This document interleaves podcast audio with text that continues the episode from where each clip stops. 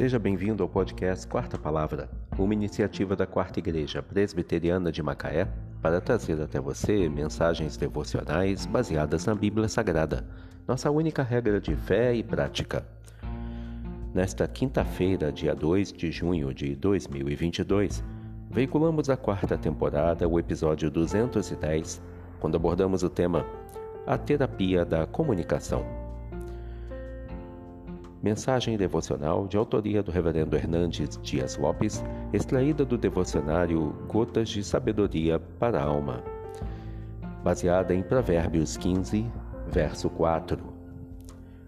A língua serena é árvore de vida, mas a perversa quebranta o espírito. A língua é um pequeno órgão do corpo que, tal qual o leme de um navio, o governa. Quem domina sua língua, domina todo o seu corpo.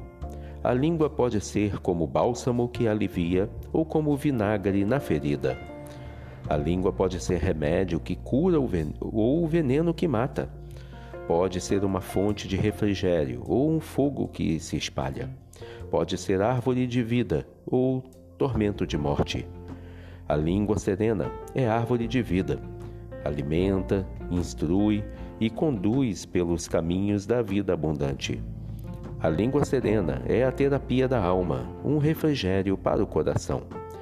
Sempre que uma pessoa ferida se aproximava de Jesus com o coração quebrantado, saía com esperança para viver a vida com entusiasmo.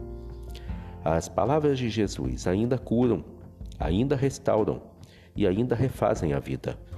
Suas palavras são espírito e vida são palavras de vida eterna.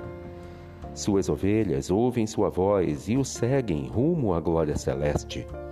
No entanto, a palavra perversa que doutrina para o mal, que desvia as pessoas das sendas da justiça, que atormenta e machuca, leva à escravidão e à morte.